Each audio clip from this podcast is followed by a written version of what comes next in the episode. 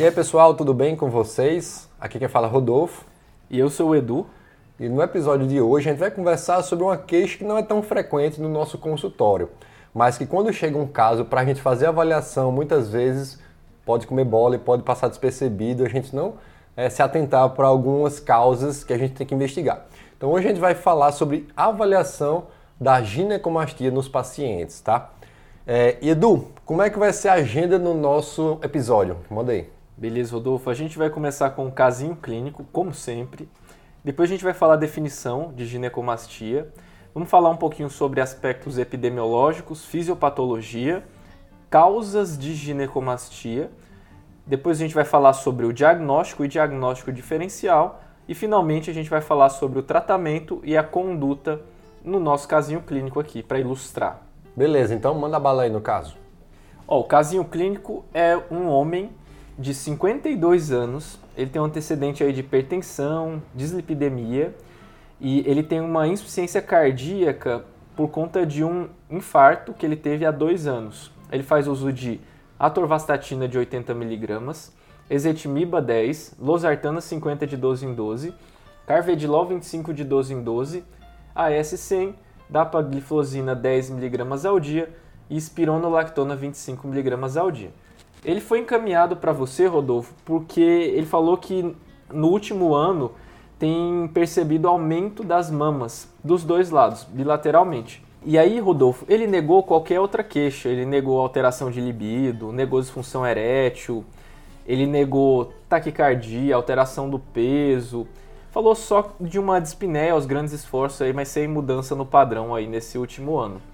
E aí no exame físico, você fez sinais vitais, estavam todos normais, fez um exame físico cardiopulmonar, estava tudo bem. E na palpação, ele realmente ele tinha uma ginecomastia, era simétrica, bilateral, de mais ou menos 5 centímetros Opa. no maior diâmetro, tá? E aí, Rodolfo, o que, que a gente precisa pedir de exame para esse paciente? O que, que a gente precisa pensar de diagnóstico? E qual a conduta nesse caso? Então, a gente vai discutir isso no episódio de hoje. Então, Edu, por definição, a ginecomastia é uma proliferação benigna do tecido glandular mamário né, no sexo masculino. Em geral, quando você tem um diâmetro superior a meio centímetro, a um centímetro em relação ao padrão normal. Então, que seria o padrão normal do tecido glandular mamário no sexo masculino, no homem, né? Isso varia um pouco na literatura, mas em geral a, ele vai até 2 centímetros, alguns, alguns autores falam até 3 centímetros no maior diâmetro desse tecido glandular mamário, tá? Como você falou, essa ginecomastia ela pode ser unilateral ou bilateral, né? E na maioria dos casos ela é assintomática, certo? Beleza. E aí quando a gente vai falar um pouco aqui sobre a epidemiologia, esses principais aspectos, na verdade a gente tem que definir que existem as causas fisiológicas, mas a gente vai falar as causas patológicas. E do ponto de vista fisiológico, eles podem acontecer de modo trimodal, que é que a gente chama, né? Ela pode acontecer acometer os neonatos, assim que eles nascem, eles podem apresentar no período fisiológico, no, nos primeiras semanas. Pode acometer também ali na, no início da puberdade barra adolescência.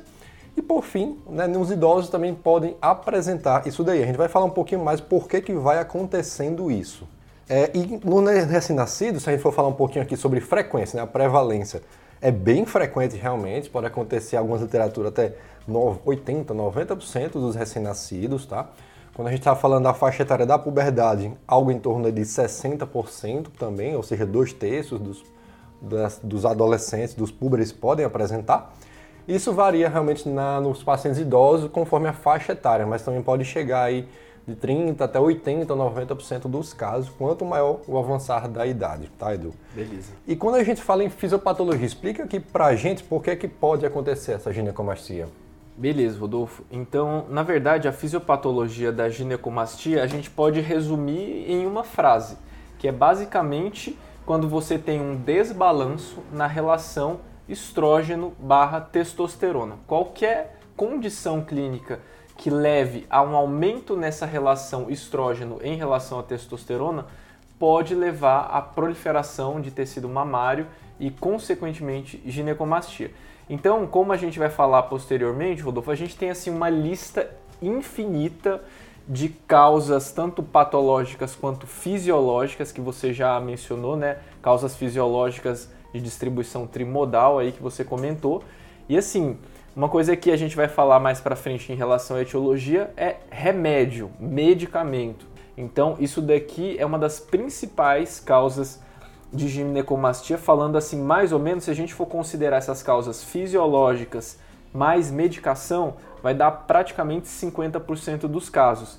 E aí tem uma grande parte aí também que vai ser idiopática. Mais ou menos um quarto dos casos a gente vai revirar o paciente a gente não vai encontrar um motivo para essa ginecomastia. Beleza, então já que você introduziu aí, fala pra gente quais são as primeiras principais causas de ginecomastia que a gente tem que ficar atento. Beleza, então como você já falou, a principal causa que a gente precisa pensar é fisiológica. Então distribuição trimodal, você falou no período neonatal, né, que é uma causa bem frequente. Por que, que isso pode acontecer? Porque o, tanto o deidroepiandosterona quanto o deidroepiandosterona sulfato, eles são, eles são metabolizados na placenta e são transformados aí em estrona e estriol né, esses derivados estrogênicos, eles podem passar pela placenta para o recém-nascido e isso causar uma ginecomastia fisiológica. Mas como tudo isso é em decorrência da transformação placentária, isso tende a melhorar espontaneamente aí depois de alguns meses. Na adolescência também você tem aí esse pico, né? O, o pico da ginecomastia ele coincide com o pico do estirão, né? Da, do pico da velocidade de crescimento, geralmente Tanner 3 e 4 em média, os pacientes têm ali de 12 a 14 anos, mais ou menos. É uma condição bem comum. A maioria dos casos de ginecomastia puberal é bilateral, mais ou menos dois terços dos casos, mas um terço pode ser assimétrico, pode ser unilateral, tá? E a importância de saber dessas causas fisiológicas, como por exemplo, é, neonatal, puberal, é porque elas são reversíveis em sua maioria. Uhum. Né? Então, por exemplo, a puberal ela tem uma porcentagem de reversibilidade aí da ordem de até 80% no período de até dois anos. Então, a maioria reverte aí de seis meses a dois anos e você não precisa fazer nada para isso. É só orientar o paciente de que isso é uma fase da vida e que isso tende a melhorar com o tempo.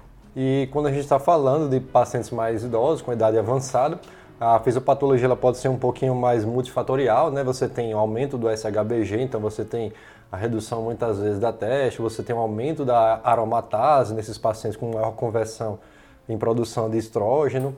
Então existe esse desequilíbrio, ou seja, resumindo, é um desequilíbrio, como você falou, entre a relação estrógeno e testosterona nos pacientes idosos. Né? E lembrar também que eles apresentam polifarmácia, tem outras medicações que podem estar implicadas aqui, aumentando essa prevalência na população, tá bom? Beleza. Então, Edu, a gente já falou aqui das principais causas fisiológicas, e quando a gente está falando em causas patológicas, o que é que a gente tem que ficar atento aqui? Quais são as principais? Beleza, Rodolfo. Então a gente, como endocrinologista, a primeira coisa que a gente precisa pensar, como a gente falou da epidemiologia, é sobre uso de medicações e uso de substâncias, tá? Uhum. Então aqui uma das coisas principais que a gente precisa pensar num homem adulto é o uso de esteroides anabolizantes, tá? Boa. Porque lembra que uma grande parte desses esteroides, eles são aromatizados. E aí isso vira estrógeno, né? Isso vira estradiol e isso vai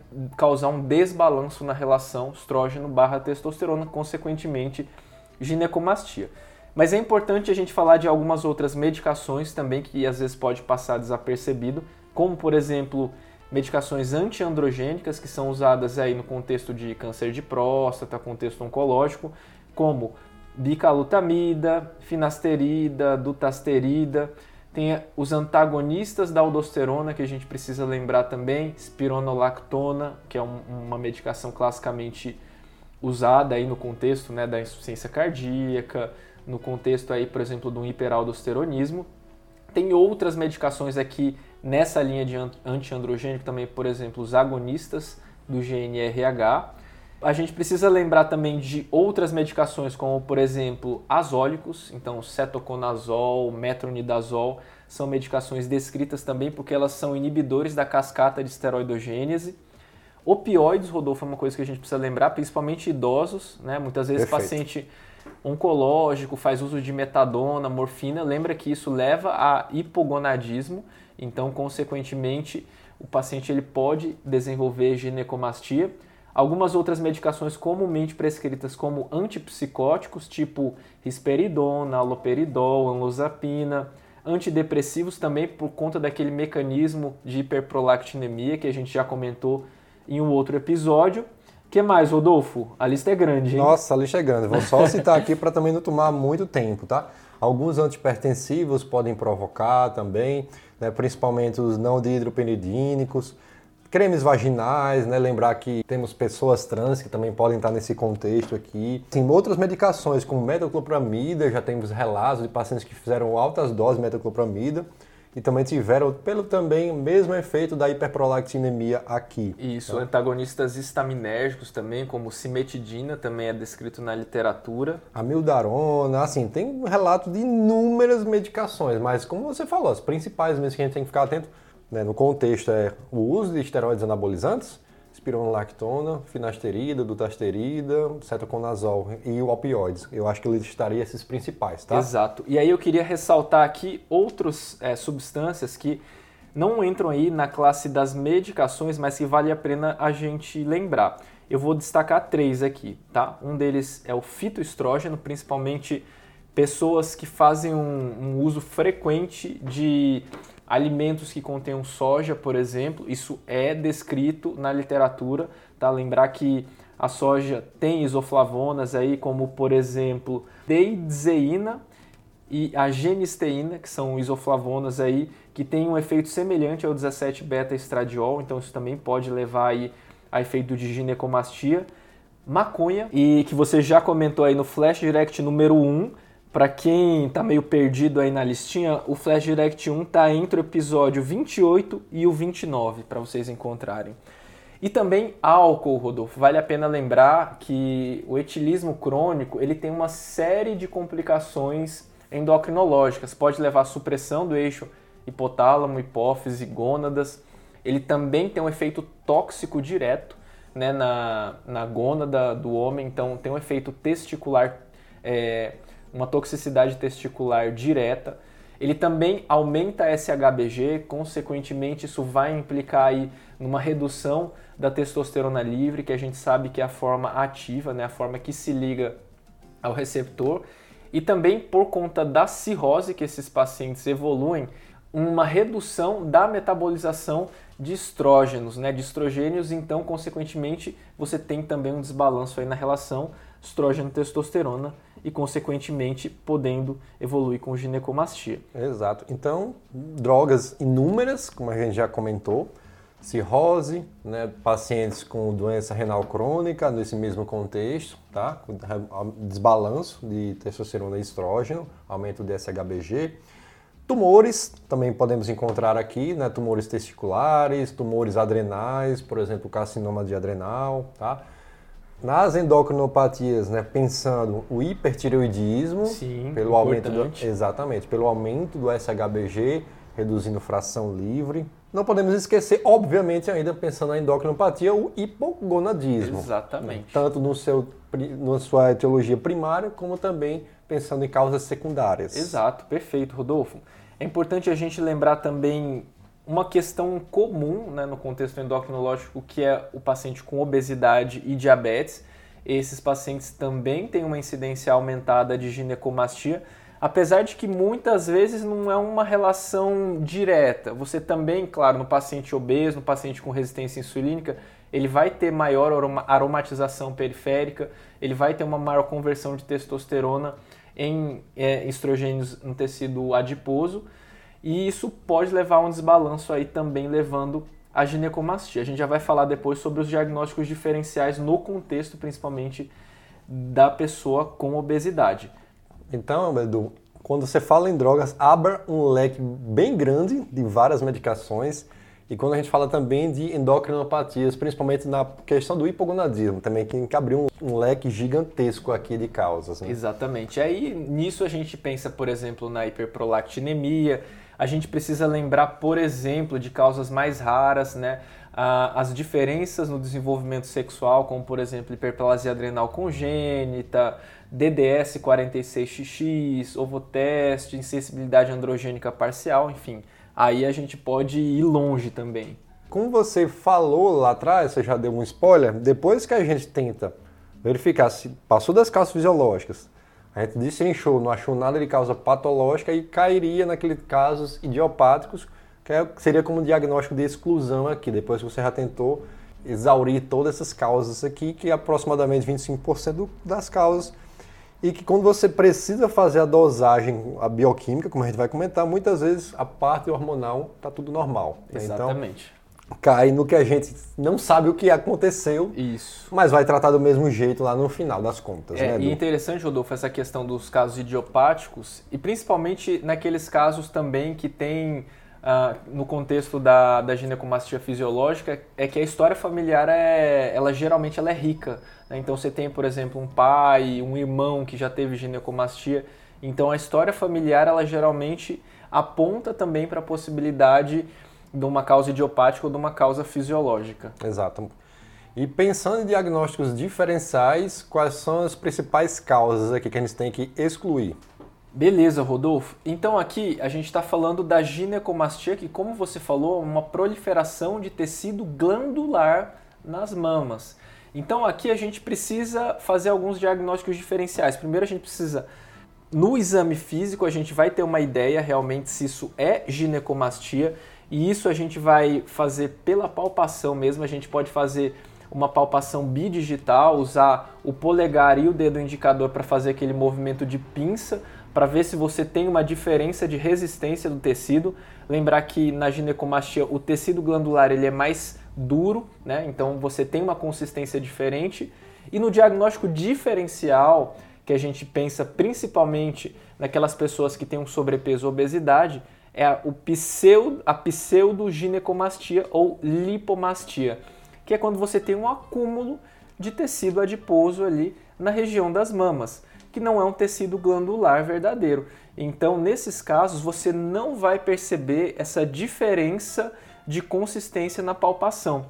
Muitas vezes, para você conseguir diferenciar melhor, você pode pedir para o paciente deitar e colocar as mãos atrás da cabeça para você realmente sentir se tem alguma diferença na consistência, na palpação, ou se tem aquela, aquela consistência uniforme de gordura, que aí a gente pensa muito mais na lipomastia. E um outro diagnóstico diferencial extremamente importante aqui, que a gente tem que afastar, seria câncer, né? Exatamente. Que aí também, pelo exame físico, você já tem uma grande noção se pode ser ou não aquela palpação que você vai notar um nódulo, muitas vezes pode ser subaureolar, mas pode ser periaureolar também. Então, de consistência mais pétrea, como ele é descrito, né, mais endurecido, irregular. Às vezes pode ter uma descarga papilar associado. Quando você vai tentar palpar linfonodo, você Às vezes linfo... pode estar presente. Exatamente. Né? Alteração da pele mesmo, né? O podorrange, que é descrito também em associação com câncer de mama.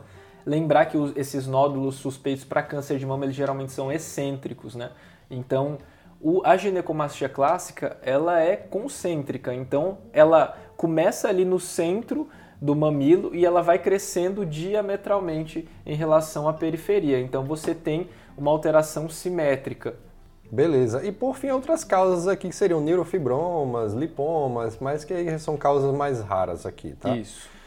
Beleza, então o que, é que a gente vai fazer uma abordagem rápida aqui no consultório, Edu, antes de falar dos exames em si, né? Então, uma boa anamnese, você vai perguntar se o paciente fez o uso, o uso de algumas drogas, né? Como a gente já listou esse daqui. Esteroide anabolizante. Principalmente, opa, não pode esquecer isso daí, né? No consultório endócrino. E muitas vezes, Rodolfo, a dica que eu, vou, que eu dou para quem está ouvindo é que o paciente ele pode negar isso.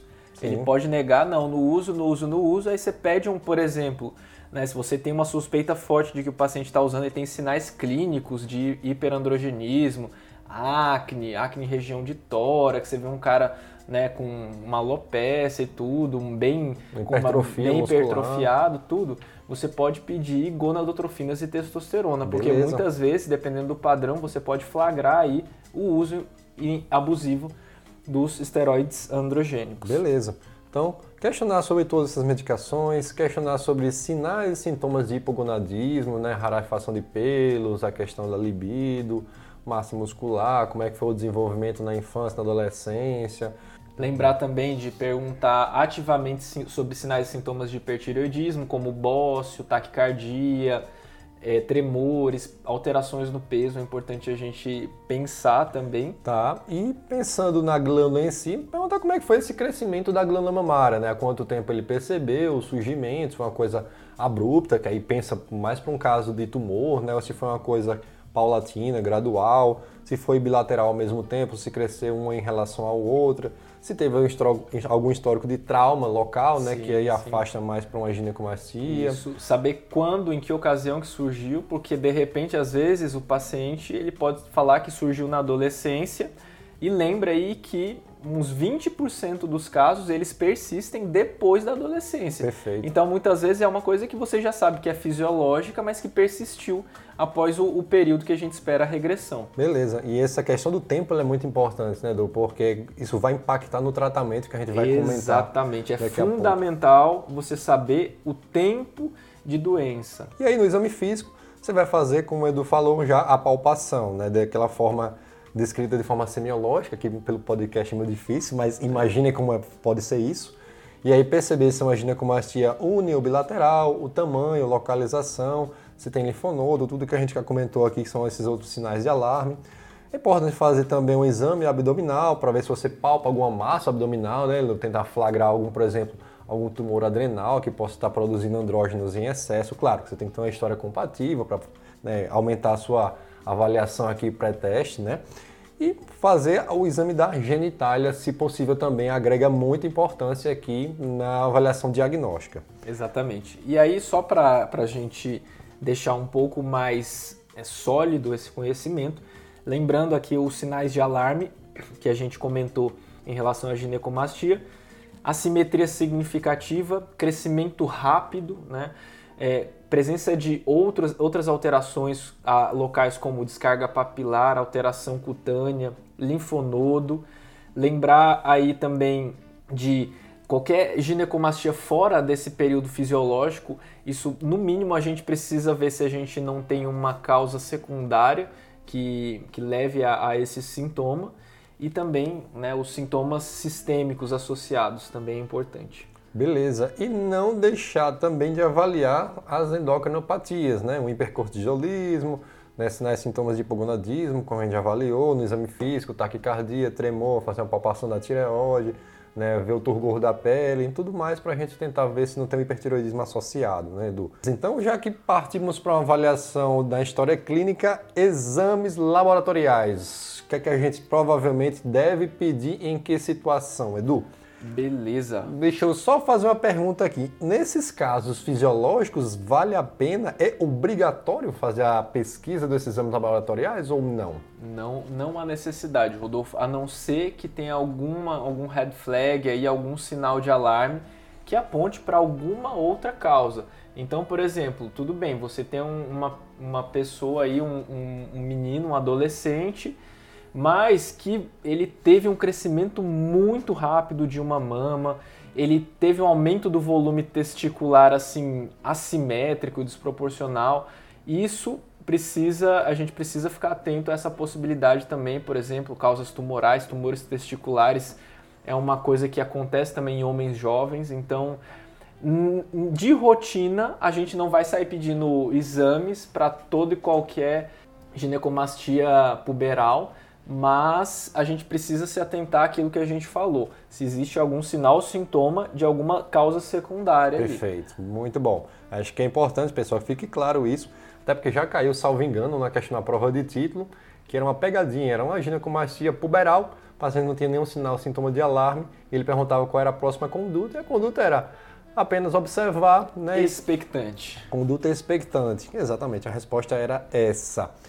E aí, pessoal, fugiu dessas causas fisiológicas ou se você tem algum sinal de alarme aqui, aí sim você vai tentar meio que direcionar baseado na história clínica aqui do paciente. Por exemplo, ah, é um paciente que ele tem sinais e sintomas de hipertireoidismo. Você vai investigar, Né? Então você vai pedir função tiroidiana, ver um TRAB, né? tentar fazer essa avaliação se o paciente, por exemplo, tem uma doença de Graves, enfim, né? fazer essa avaliação direcionada. Ah não, o paciente ele tem sinais e sintomas de hipogonadismo, então Baixa você vai... libido, disfunção erétil, rarefação de pelo, fadiga. Exato. Aí você vai fazer a dosagem de FSH, LH, testosterona, SHBG, para fazer a avaliação se o paciente tem ou não hipogonadismo de fato.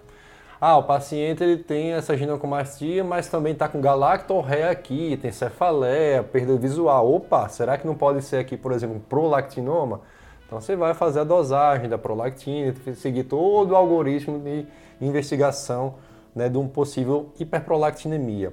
Ah, não, o paciente ele teve uma, uma criança ali que está com uma um, teve um hiperandrogenismo ali, é do bizarro, e aí, na palpação do testículo, aquele testículo meio endurecido, volume alto, irregular. Putz, será que não pode ser aqui um tumor testicular?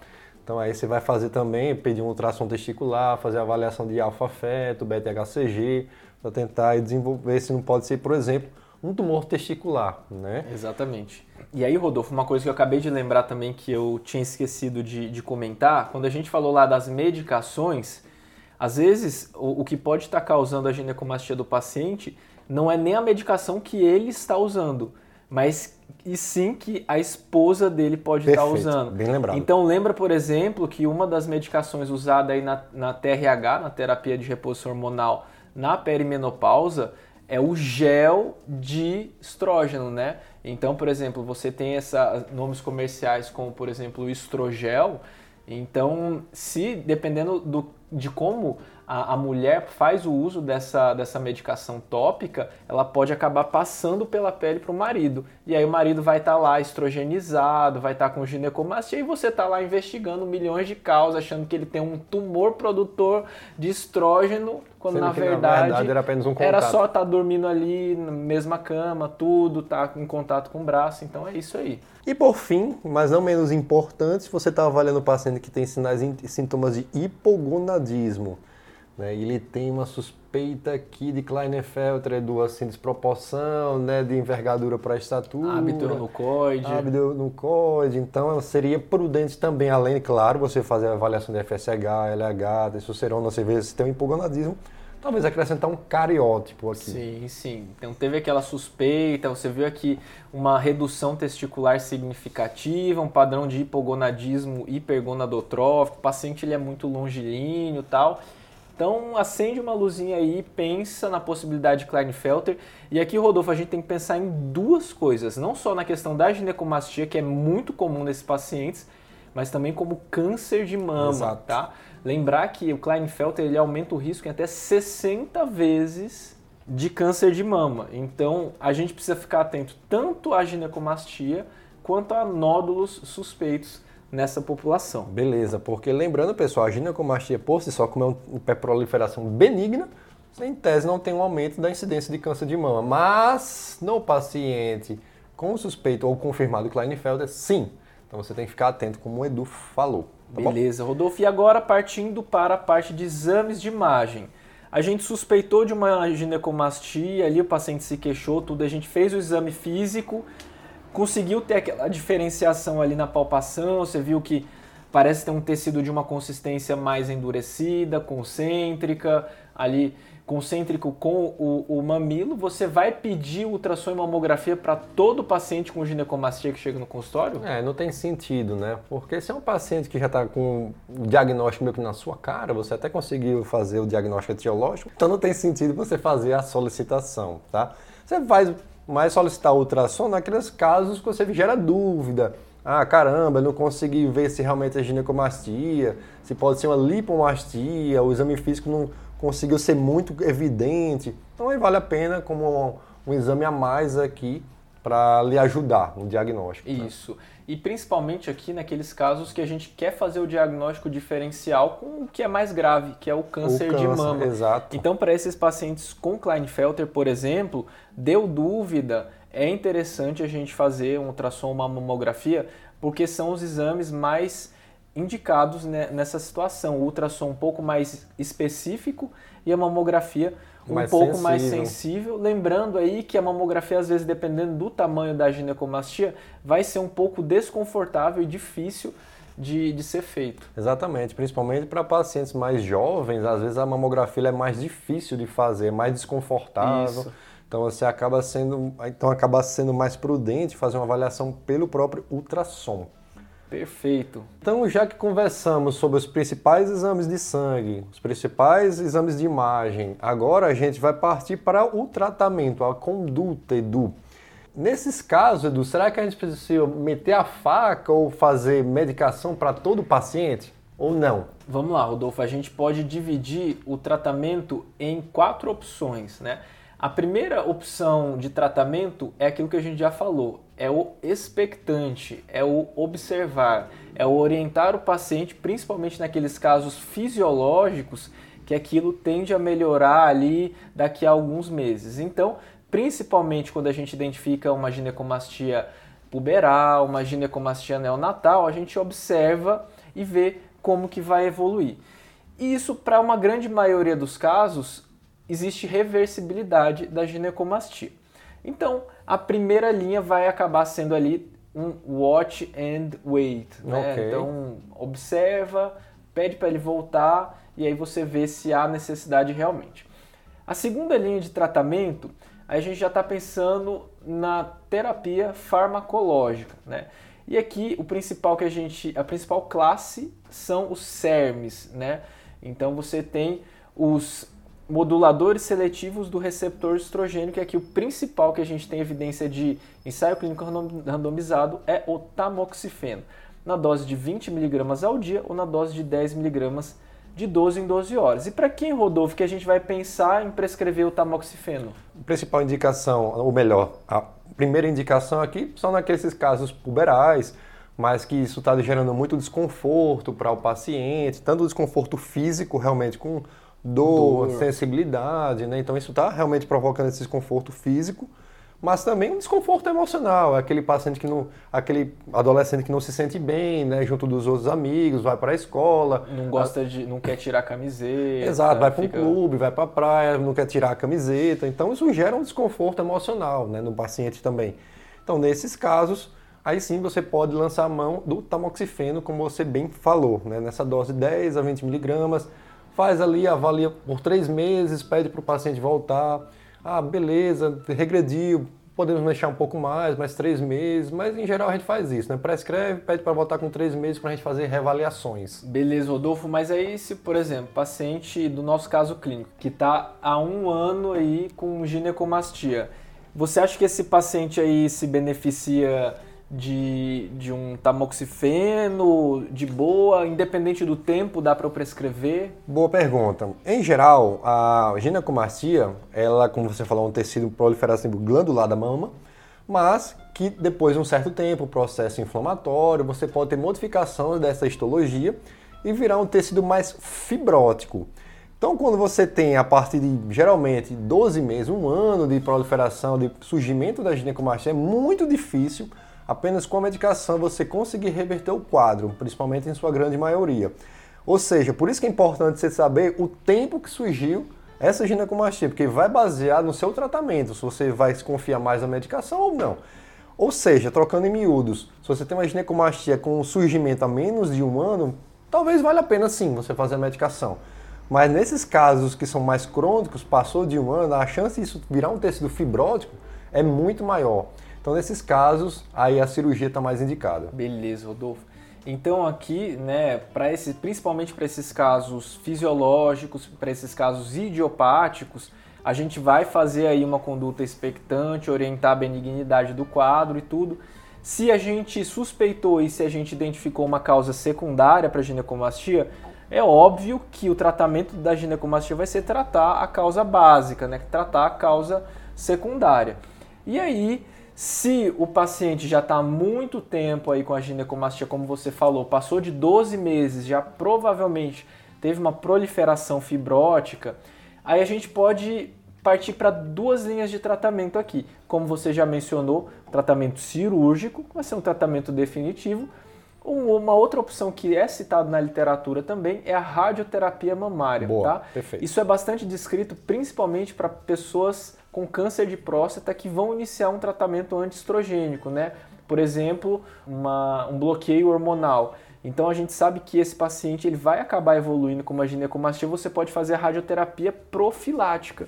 Então começou o tratamento, você já faz a radioterapia e isso consequentemente reduz o risco dele evoluir aí com uma ginecomastia. Temos o tamoxifeno, primeira classe. O primeiro principal efeito colateral que você pode ter um pouco de mastalgia, mas que regride aí no primeiro mês, tá? Com esse efeito colateral. Temos outros CERM aqui, por exemplo, comifeno, que você pode utilizar, mas aí seria mais segunda, terceira lia. E também outras medicações, como os inibidores da aromatase, por exemplo, o anastrozol, mas que na literatura a potência de reversão e melhora do quadro não é tão grande em relação ao tamoxifeno. Então, Exatamente. realmente, primeira escolha de fato. Primeira prateleira, tamoxifeno. tamoxifeno. Segunda prateleira, outros SERMs aí, tipo haloxifeno, clomifeno que você mencionou, apesar de que a maioria dos estudos é com tamoxifeno. E aí, em uma, assim, uma quarta prateleira medicamentosa, aí, e aí poderia ter o anastrazol. Beleza. E lembrando aqui, Edu, que em pacientes com hipogonadismo, por exemplo, no Klinefelter, a terapia aqui não é fazer só o tamoxifeno, mas muitas vezes você faz a terapia de reposição da testosterona. Exatamente. Tem que lembrar isso daqui, né? Em pacientes que têm um hipogonadismo de fato né, confirmado, você vai fazer a reposição da testosterona, que também vai ajudar Exatamente. na redução da ginecomastia aqui. E aí, do por fim, com relação à parte cirúrgica, como a gente já comentou, seriam casos refratários à terapia medicamentosa, naqueles pacientes que têm uma ginecomastia mais crônica, acima de 12 meses. E a literatura também fala que nesses casos de ginecomastia que são mais volumosas, acima de 5 centímetros, muitas vezes 8, 10 centímetros, a chance de reversão realmente é bem menor. Isso. Então, talvez nesse caso você pode, pode até começar o tamoxifeno, mas sabendo que vai ser uma ponte futura para a isso, cirurgia. Exatamente. E interessante isso que você falou, Rodolfo, porque às vezes, dependendo também da, da, do excesso de pele que tem na região da, das mamas e do formato dessa, desse tecido glandular, se for um tecido glandular mais pendular, mais pendente, por exemplo, a tendência disso responder a um CERM é muito baixa. Então, às vezes esses casos já vale a pena você encaminhar ali para o cirurgião. cirurgião. Beleza, perfeito. Agora sim, vamos discutir então o caso clínico. Faz um briefing aí do, do caso clínico para gente. Resumindo, Rodolfo era um paciente aí do sexo masculino de 52 anos, hipertenso, dislipidêmico, coronariopata, que já teve um IAM e estava com um tratamento otimizado dessas comorbidades aí com carvedilol, losartana, atorva, ezetimiba, dapagliflozina AS e espironolactona. Aqui muita, muitas pessoas vão pensar, pô, ele está tomando espironolactona, não sei o que, o que, que você acha de suspender e reavaliar e tal? Essa seria uma conduta possível, tá? A gente poderia, a espironolactona é um antiandrogênico, como a gente falou, é uma medicação que está implicada na fisiopatologia, mas ele já está tomando há um tempo significativo, ele já está aí há pelo menos um ano com essa queixa de ginecomastia existe uma grande chance desse paciente aí já estar tá com uma substituição fibrosa desse tecido glandular mamário. Então, assim, nada impede, não estaria errado você suspender a espironolactona e reavaliar ele daqui a uns seis meses, daqui a uns três, seis meses. Mas, assim, aqui a gente precisa ponderar algumas coisas. Primeiro, a espironolactona é uma medicação fundamental no tratamento da insuficiência cardíaca dele, no caso dele. E segundo, que tem uma baixa probabilidade de melhorar a ginecomastia considerado o tempo que ele está com essa queixa. Então aqui nesse caso já valeria a pena sim a gente encaminhar para o nosso colega cirurgião. É claro que se a gente encontrar aqui que ele não tinha nenhum outro sintoma sugestivo de hipogonadismo, negou qualquer alteração de peso que fizesse a gente pensar, por exemplo, no hipertireoidismo, num hipogonadismo hipogonadotrófico, hipergonadotrófico, não estaria errado também, né, considerando a idade dele, você pedir gonadotrofinas, prolactina, uma testosterona total matinal também para avaliar função hepática e renal. Mas aqui a gente já sabe que pelo tempo de história, né, mesmo que tenha uma causa básica aí, muito provavelmente já teve essa substituição fibrosa do tecido glandular. Então aqui o tratamento de escolha, idealmente, seria cirúrgico. E uma, só um pequeno parênteses sobre a espironolactona, antes que esquecido. Tem um estudo que é bem interessante, que ele foi feito ali né, por volta de 2010, 2012, que ele avaliou qual é a incidência de fato né, do surgimento da ginecomastia nos pacientes que fazem uso da espironolactona. Foi um estudo que foi feito mais com doses mais baixas, de 25 a 50 miligramas, e percebeu-se que nesse grupo a incidência foi de 10% no grupo que fez a espironolactona versus 3% no placebo. Já nos pacientes que fazem doses mais elevadas, pacientes com cirrose, hiperaldo, a incidência é quase de 100% Caramba. depois de um tempo crônico de uso. Sim. Então você percebe que a espironolactona, nesse caso, você aumenta a incidência conforme dose Tem dependente. uma relação dose-resposta. Né? Perfeito, né? exatamente. Agora sim, fechando parênteses. Tá? Boa. Então, nesse caso, Edu, pelo que você me conta aí, tempo de surgimento há cerca de um ano, ginecomastia bilateral, a conduta mais interessante aqui seria encaminhar esse paciente para cirurgia. Isso, considerando o tempo de história, considerando o tamanho da ginecomastia, que a gente palpou aí e viu uma ginecomastia de cerca de 5 centímetros, né? Lembrando que acima de 4 centímetros já tem uma tendência a responder de uma forma parcial ao tratamento medicamentoso e muitas vezes isso já vai ter um reflexo estético também muito significativo para o paciente. É isso aí. Não esqueçam de nos avaliar nas plataformas, dar cinco estrelas para nós, isso ajuda a gente demais. Segue a gente lá, Endodirect. Tem muito conteúdo legal lá. Então é isso, Edu. Um abraço. Valeu, valeu, falou. Valeu, pessoal.